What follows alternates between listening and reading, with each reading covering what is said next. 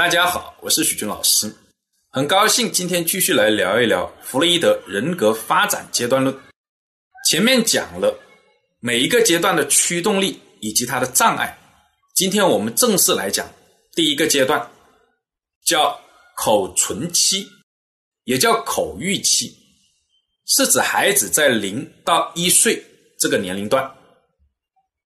人格的形成和发展主要的驱动力来自于口唇部位，也就是口腔的活动，比如咀嚼、吞咽、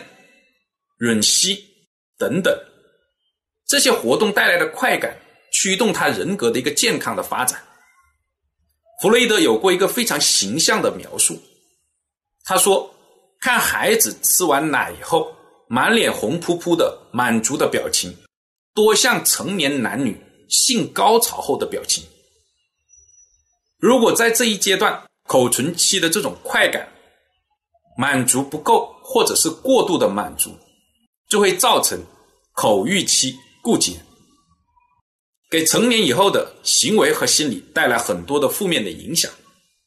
有研究表明，孩子长大以后爱唠叨、贪吃、喜欢说别人的是非。等等，这种口腔部位的不良的行为，还有呢，很早就抽烟、烟瘾、酒瘾，这些都跟口欲期的一个固结有着密切的关系。心理上呢，也容易贪婪、懦弱、孤僻等等。对于准备要孩子，或者是孩子已已经处于这一个年龄段的父母来说，要多注意满足这一个阶段。口唇的快感，这里要注意，满足不够，过度满足都是不行的。而对于呢，孩子已经过了这个年龄段，哎，回想一下，发现他这一个年龄段口唇期的快感没有满足，或者是过度满足的，担心或者实际上他的行为和心理已经出现了问题的，怎么办呢？